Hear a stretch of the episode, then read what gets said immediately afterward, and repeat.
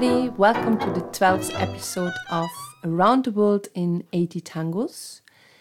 We choose a piece today that most of you know from a very famous orchestra from Carlos Di Sarli, but we choose it from Jose Garcia. The song is called Junto a tu corazón, close to your heart, a recording from 1942.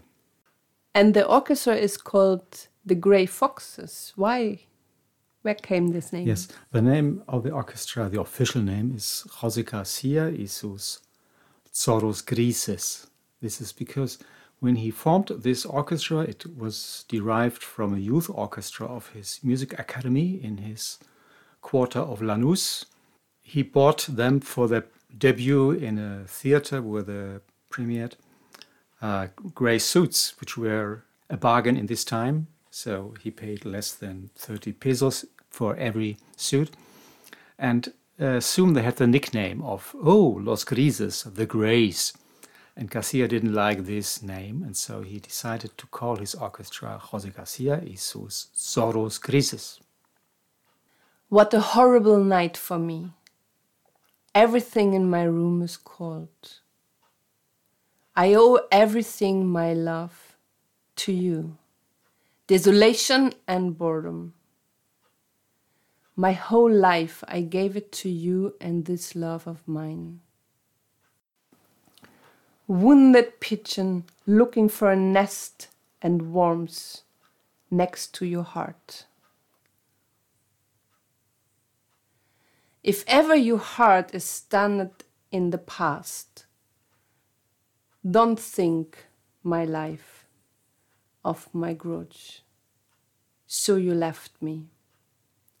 I will continue this love bleeding beside me. And the throat with my tears I will throw over the corpse from yesterday. Oh my goodness, what a lyrics. This is heavy stuff. The lyrics was written by Jose Maria Contursi, and he's the specialist for the really heavy drama.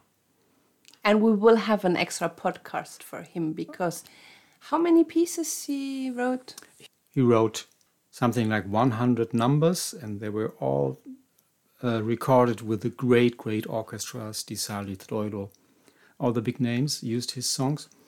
And he had a special hand for the big drama, for the loss, and for very melancholic, melancholic and heavy themes. The music was written by Enrique Francini and Hector Stamponi. Francini is well known for his jubil- jubilant violin solos in the orchestra of Miguel Caló and, of course, of his own orchestra.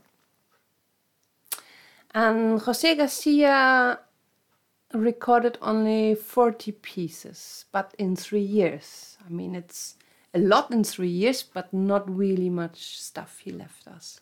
Compared to other orchestras, it's not a lot, but the numbers he recorded, they have really quality. They are very good uh, for dances. They have high energy, good musical quality, very good uh, selection of themes.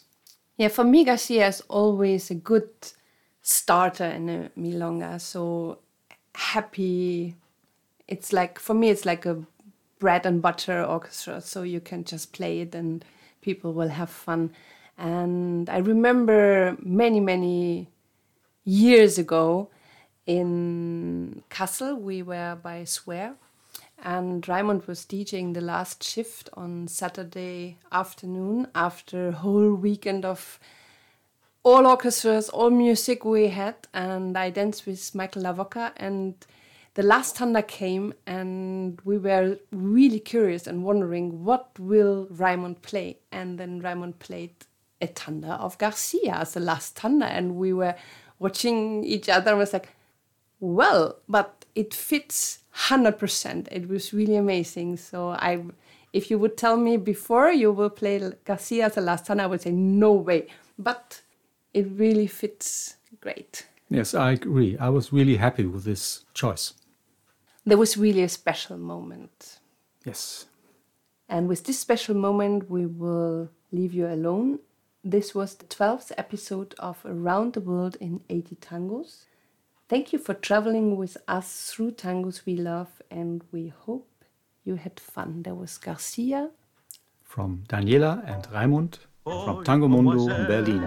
Take care. Bye bye. Stay healthy. quedado sin luz y en mis desvelos solamente estás tú como una burla mi dolor hoy como ayer vuelvo a quedar tan solo fue tanto el daño que me hiciste cuando olvidando mi querer te fuiste hoy como ayer envuelto en sombras otra vez quedaré.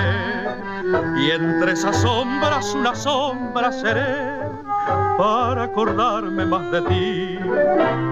Hoy como ayer, hoy como ayer te quiero, me arrastraré por mil senderos y seguirás viviendo en mí